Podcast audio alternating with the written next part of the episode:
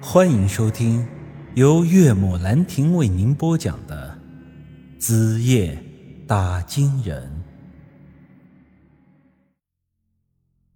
这时，他一把拉住我的手，晃了晃，撒娇的说道：“狗蛋大叔，你就带上我吧，不然我真的没地方可去了。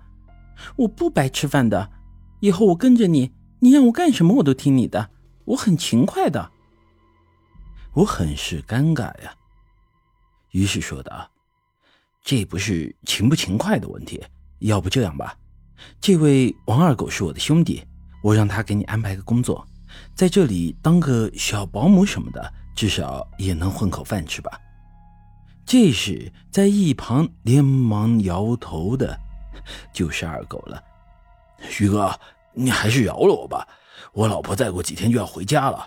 到时候要是看见我弄得这么漂亮个小妹妹回来，还不把我大卸八块了？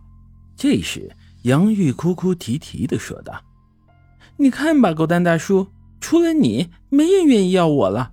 嘿，你这话说的，我也不能要啊。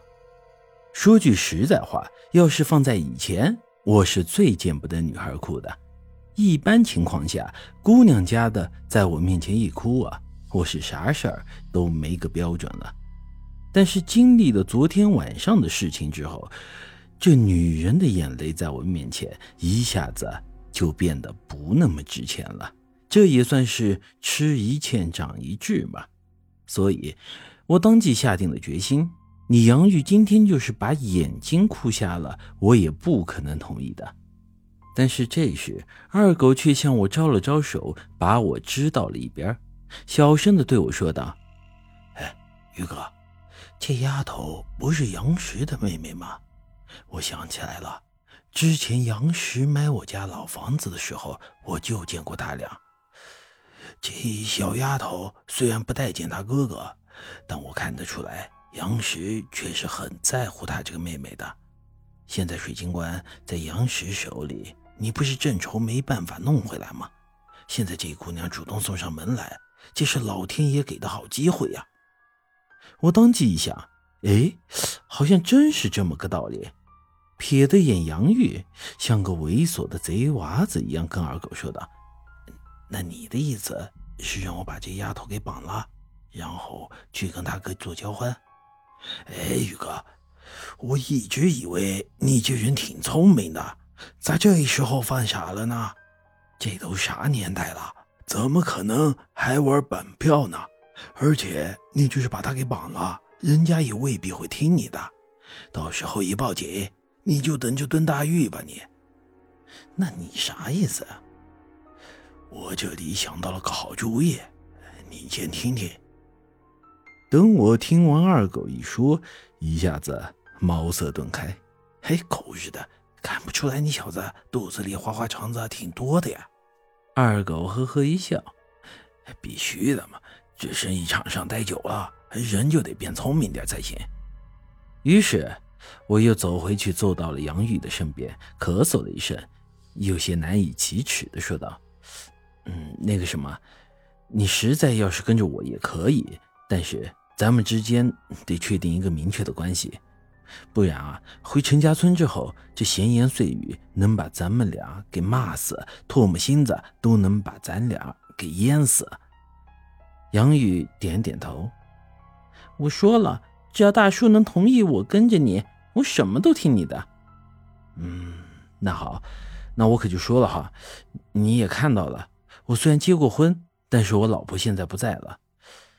不得不说呀。这丫头有时候看着傻呵呵的，但本质上还是挺机灵的。这话还没完全说出口呢，她就已经领会到了我的意思。你的意思是要我给你当小三？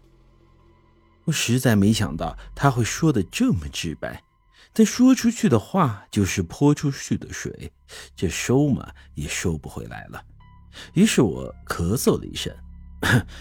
一意思差不多是这么个意思，但是吧，“小三儿”这个词说出来不太好听。我要你给我当个女朋友，你同意吗？说句实在话，这话从我嘴里说出来啊，我自己都觉得不要脸。但令我万万没想到的是，他是想都没想就答应了。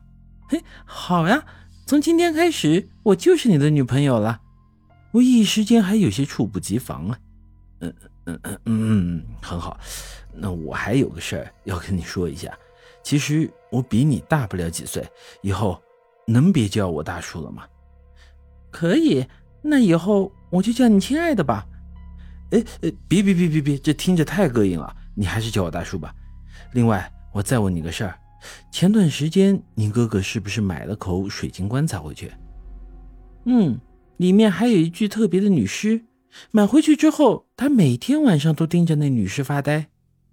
我心里一颤呀。狗日的，每天晚上盯着我媳妇的肉身发呆，这他妈果然是没安好心啊！我当即对杨玉说道：“嗯，小玉啊，我不管你和你哥哥之间有什么矛盾，但是你现在既然成了我的女朋友，那他以后就是我的大舅哥了。咱和他的关系啊，也不能搞得太僵。明天咱俩就一起回陈家村，我要好好拜访一下我这位大舅哥。”本集已经播讲完毕，欢迎您的继续收听。